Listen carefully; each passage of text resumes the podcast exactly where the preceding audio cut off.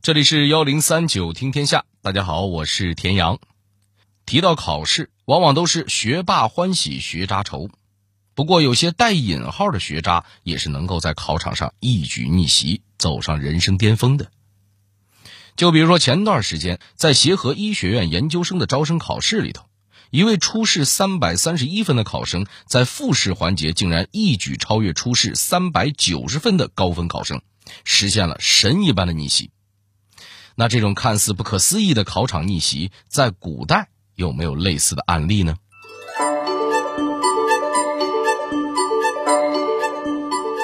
科举的状元竟然也要看出身，科举考试里竟然也搞地域黑，因为名字喜庆而当上状元的事情是真实存在的吗？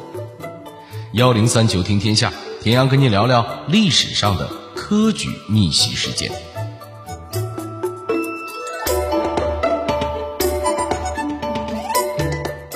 其实，之所以有人能够在考试里逆袭，主要还是因为科举考试制度设置的问题。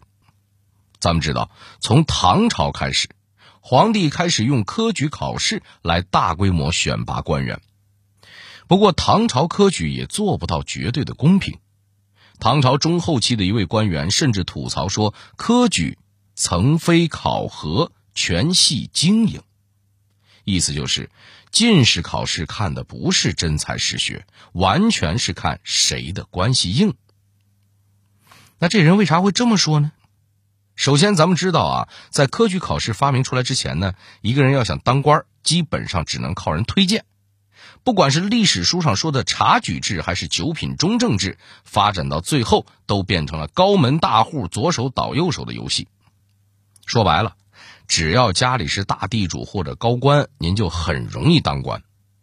而在唐代刚开始搞科举的时候呢，还是或多或少的受到了历史的影响。如果一个人出身显赫，或者在考试之前呢就已经是名满京城的大才子了，他就非常容易中举。哎，那位说了，考试的时候考官怎么能知道考生是什么人呢？您可能想不到，和现在高考严格的密封制度不一样。唐代的科举考试是不糊名的，也就是说，在考场上，考官不仅能看到考生的卷子，还能看到他的姓名和字号。要乐意去查呢，考生的个人资料都能知道。正是因为这样的制度，唐代还有一种行卷的风气。行卷的意思就是说，考生们会提前把自己得意的诗文作品辗转交给考官，让考官提前对自己有个好印象。我跟您说啊，这事儿李白、杜甫、白居易这些文坛大咖们都干过。总而言之，在科举考试这件事上，唐代的考官拥有非常大的权利，甚至能够直接决定考生们的命运。咱今天讲的第一个逆袭故事，主角正是一位办事想当然的考官。话说，在唐宣宗年间。一个叫郑勋的人被任命成科举的主考官，经过层层考试，最终有三十个学子成为了进士。在他最终筛选名单的时候，突然发现了一位叫严彪的人。看到“严”这个姓郑勋的 DNA 忽然动了。他心想，这人一定是严鲁公的后人啊，让他当状元最好不过了。于是他大笔一挥，本来成绩平平的严彪直接逆袭，成为了状元。哎，这位朋友问了，那严鲁公说的是谁呀？为什么他的后人就应该当状元呢？我跟您说啊，严鲁公就是颜真卿，这名您熟吧？著名的大书法家嘛。不过您可能不知道，在字画之外，颜真卿还有更值得尊敬和崇拜的地方。年轻的时候，颜真卿赶上安禄山造反，他直接召集了二十万大军，拼死抵抗，杀得安禄山和史思明片甲不留。除了打架勇猛，颜真卿还是一位眼里揉不得沙子的大忠臣。杨国忠当权，他怼，被打发到平原郡守城；李辅国当权，他怼，被贬去彭州当小官；元载当权，他怼，被贬去峡州打杂。七十多岁的时候。过于耿直的严老爷子又被奸臣算计，去镇压造反的军队，敌人将他囚禁逼迫，并把他活活勒死。颜真卿死的时候，史书上用了四个字描述：“三军皆痛。”就是全部的唐朝大军都悲痛不已，哭声震天。听到这儿，您也应该明白颜真卿在唐朝人心里有多重要了吧？他不仅是书法家，更是勇猛的将帅和不惧权贵的直臣。可以说，唐代读书人对颜真卿是没有不崇拜的。咱前头说的那次科举主考官郑勋也是颜真卿的头号粉丝，所以当他在考试里看到进士里颜彪的名字时候，想都没想就直接把他点成了状元。新科状元谢恩那一天，郑勋装作不经意的去和严彪聊天。聊着聊着就把话题扯到了严彪的庙院上。所谓这个庙院呢，就是供奉先祖的家庙，说白点就是想和偶像的这个后代呢凑凑近乎。没想到严彪跟他说自己啊是穷苦人家出身的孩子，根本建不起什么祖宗家庙什么的。好家伙，原来全是这郑勋自个儿闹的乌龙。这个尴尬的小插曲儿很快就传了出去。还有人编了打油诗嘲笑郑勋：“主司头脑太东烘，错认颜彪做鲁公。”这个“错认颜彪做鲁公”这句诗呢，后来还变成了一个成语，叫“错认颜彪”，专门用来嘲讽那些知识浅薄还爱自作聪明的人。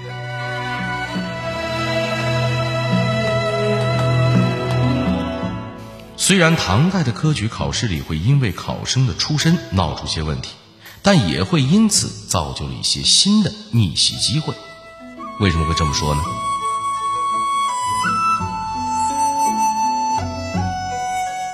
这段故事啊，发生在唐朝末年，唐昭宗的时代。这个时候的唐朝早已经是一片混乱。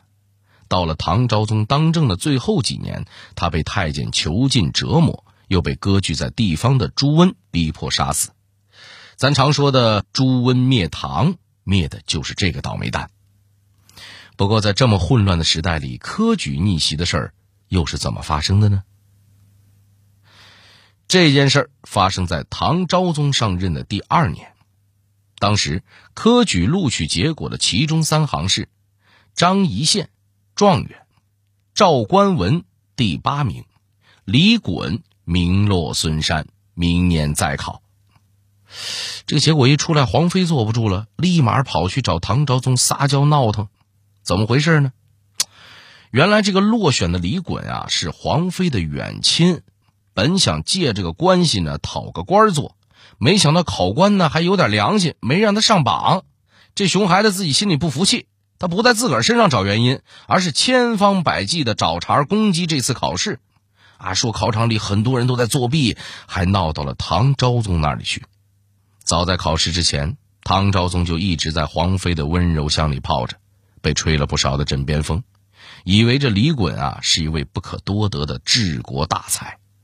考试结果出来，听说他没被录取，唐昭宗心里就很不高兴。现在听说有人作弊，便直接吩咐侍卫们把考生都拦住，一个一个的搜他们的小抄。结果是侍卫们什么都没搜到，不过唐昭宗听到的回报却是，录取的二十个进士里头有十个都是靠作弊上来的，外面的风气已经传得很坏了。能编出这种话，估计啊，那位皇妃在这里头可没少出力。总之，昭宗下令，他要亲自给今年的新进士进行复试。他拟定了题目，并要求学子们在限定时间内交卷。复试之后，唐昭宗发现第八名赵官文的卷子答得很好啊，怎么可能只排了第八呢？于是他大笔一挥，让赵官文一跃成了新科状元。原来的状元张仪宪则被取消了成绩。至于李衮到底怎么样了，史料上没有记载。总之呢，正是由于这次重考。赵官文才一举逆袭，成为了状元。他的好朋友们还纷纷写诗来祝贺他。这种因为皇帝干涉改变考生命运的事儿，在宋朝也经常发生。那个时候靠出身在科举里取得好成绩，或者提前给皇帝吹枕边风什么的，已经不管用了。因为宋代正式开始匿名阅卷了，只不过考官们精心制定的阅卷标准之外，还有一个不确定变量，啥呢？他就是皇帝。我们就拿宋神宗来讲，他就曾阴差阳错的把一个学渣提成了状元。当时宋神宗去考场巡视，看了考生黄商的文章之后，很是欣赏，甚至还记下了几句。没想到。殿试阅卷完毕之后，黄商却被考官们定在了最差的一等。这宋仁宗就问呐，说：“朕觉得皇商的策论质量最高，为什么不把他放在前面呢？”说完，他甚至还念叨了几句他写的文章。皇帝都发话了，那阅卷标准只能暂时放一边了。大臣们赶紧去查找啊，终于在一堆卷子里面翻出了皇商的。神宗读完之后，非常笃定的说。这才是状元吗？于是就这么一句话，这位黄商同学就实现了命运的反转。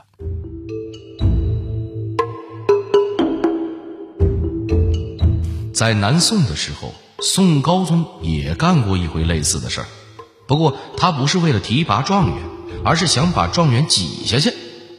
那他为什么要这么干呢？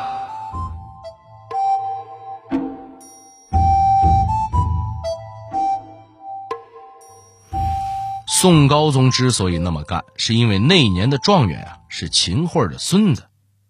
不过，就这么一件事，竟然影响了两位大诗人的命运。在选拔考试里，宰相秦桧的孙子秦勋和大诗人陆游都参加了考试。主考官也知道秦桧想让秦勋考第一名，但陆游写的实在是太好了，他也不能昧着良心断人前程啊，就把秦勋照顾性的排在了第二。第二年，在高一等级的省市里，陆游又考了第一，秦勋还是第二。当拟好的录取名单上报到秦桧手里时，秦桧不高兴了，一群人就知道陆游，陆游没看见我大孙子吗？于是呢，他直接把陆游的名字划掉，让秦勋成了榜首。这一划，也划出了陆游悲惨又遗憾的一生。紧接着，最高级的殿试，为了让孙子稳拿状元，秦桧就利用手中的大权，亲自布置亲信担任主考官。一番操作之后，秦勋的卷子美滋滋的排在了榜首。没想到名单最后报到宋高宗赵构那里的时候，皇帝心里还有自己的算盘呢。赵构表面上对秦桧是言听计从，但心里是早就恨死他了。皇帝看到呈送上来的第一名考卷是秦桧孙子的，觉得晦气的不得了。就大笔一挥，直接把他降成了第三。那谁来当状元呢？赵构又开始亲自挑选了。忽然，排在第七名的卷子吸引了他的注意力。其实，最开始吸引赵构的理由特别朴素，因为那份卷子比其他的卷轴大出一圈。为什么会大呢？因为这位考生呢才思敏捷，读完考题就开始洋洋洒洒作答。别人是绞尽脑汁才能憋出几千字的时间里，他直接写了一万多字。文章长，他这个纸卷就自然大呀。因为纸卷大，才引起了高宗赵构的注意。不过，当赵构拿起来读过一遍之后，脸上的神情就变了。这篇文章针砭时弊，写得十分犀利，不但对时政很有见解，用语也很得体。更重要的是，卷子上的书法非常遒劲，个个都是可以以假乱真的颜体字。咱知道赵构呢也是个书法爱好者，看了这字儿和这文章，哪能不心动啊？他当场和主考官说：“这么好的考卷，你怎么才把它排在第七呢？马上给朕挪到榜首上去！”就这样，又一次考场逆袭出现了。不过赵构大概想不到，这份考卷的主人张孝祥。后来会成为著名的豪放派词人，还因为反抗秦桧名留千古。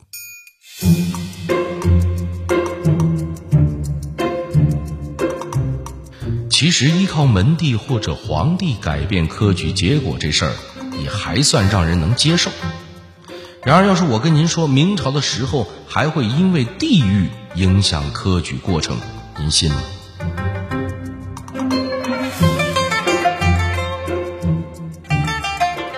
什么科举还搞地域歧视？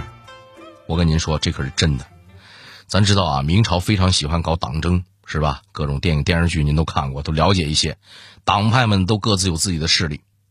其实，要是把这些乱七八糟的党派提炼成两边那就是南方人集团和北方人集团。明朝的几次社会巨变背后，其实都是南北势力的较量。这种较量也会直接体现在科举上头。我们就拿朱元璋来说，他在位的时候，科举成功的全是南方人，北方的举子是又生气又委屈。而在南方人的圈子里呢，不同的地域还有鄙视链。要把这段故事讲得更加生动呢，咱得把这个视线定格在明朝中期江浙地区的一场会试上。当时啊，考官团队的组成是这样的：主考官是浙江人，副考官有一个江苏人和两个上海人。因为主考官是浙江人，所以最后阅卷定名次的时候，江苏副考官本着江浙一家亲的原则，坚持要让一个叫张宁的浙江人当第一。但两个上海副考官极力反对，双方争执不下，最后主考官拍板让张宁排了第二。不过，这位江苏副考官呢非常轴，没有为张宁争到第一之后，他气鼓鼓的在张宁的试卷旁边写了十一个大字。待到殿试时，定会出人头地。殿试那天，张宁卷子写了不到一半，一位浙江考官就溜达到张宁身边，仔细看了看他的草稿，问他：“你就是张宁吗？文章写的很不错，但是中心思想好像有点偏了。”张宁原来啊是想劝皇上勤政的。听到这个直接的暗示之后呢，就把主题改成了劝皇帝修德。浙江考官又叫来了一位江苏考官，俩人互相高兴的使着眼色，仿佛张宁就是内定的状元，江浙的希望了。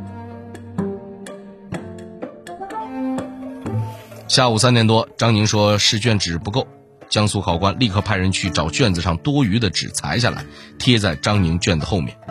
张宁怕写不完，江苏考官还特意去报告皇帝，给他开后门，让他晚上点了蜡烛继续写。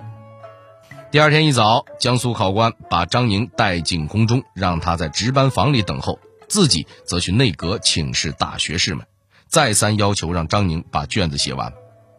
一位河北的大学士不同意，还扯着大嗓门嚷嚷说：“啊，因为张宁是南方人就这么特殊吗？如果因为他一个人耽误了放榜。”我就问谁来负责？江苏考官非常不甘心的辩解说：“那如果耽误了国家的人才怎么办啊？”好在，这哥俩吵起来之前，那卷子总算是交上去了。这卷子答的可真够热闹的。不过呢，孙宁没能成为江浙的希望，他得了一个很差的名次，只当了个不痛不痒的小官。那一年的状元是个河南人，名叫孙贤。可以说，这人能在层层黑幕之下拿到状元，您觉得算是一种逆袭吗？不过，明清时期的很多举子都没有孙贤那么幸运。更离谱的是，很多人要面对的黑幕正是他们自己。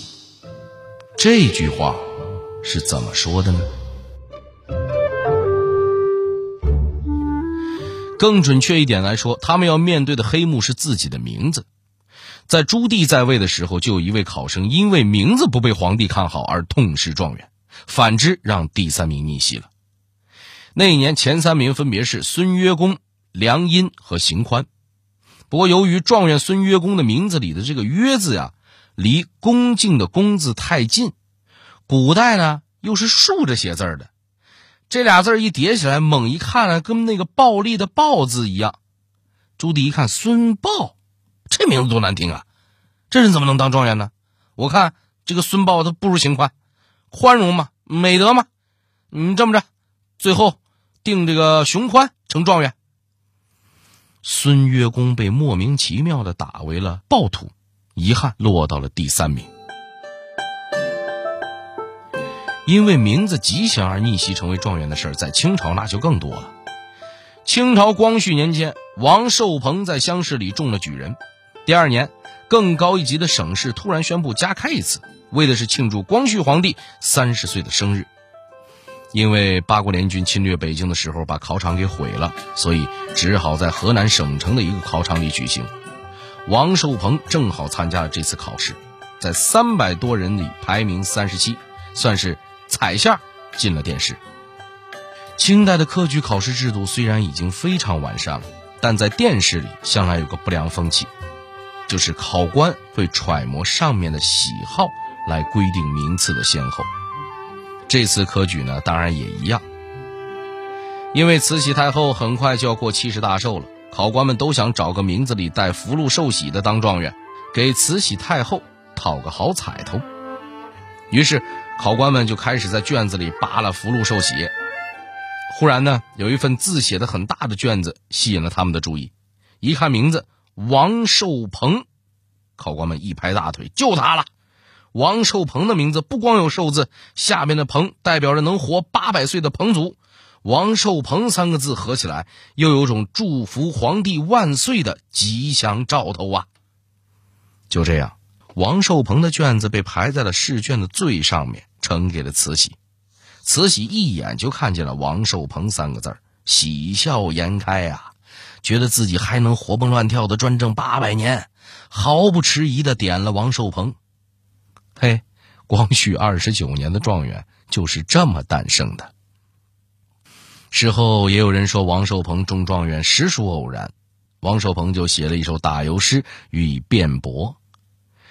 有人说我是偶然，我说偶然亦是难。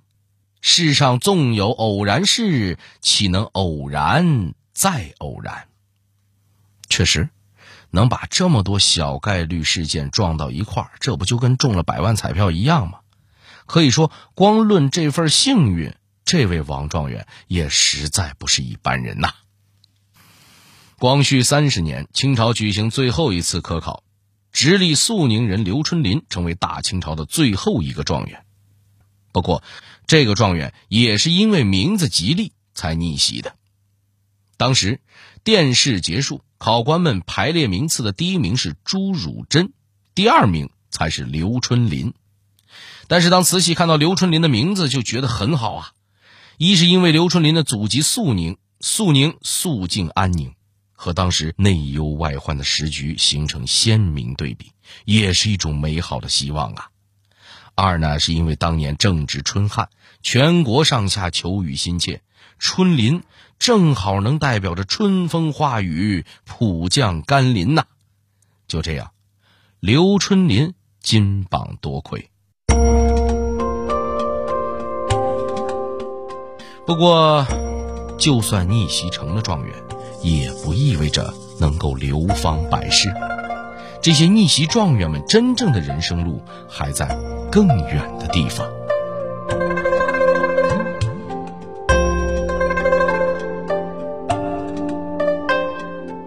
好了，这里是幺零三九听天下，我是田阳。最后，代表节目编辑高婷婷、程涵，感谢您的收听。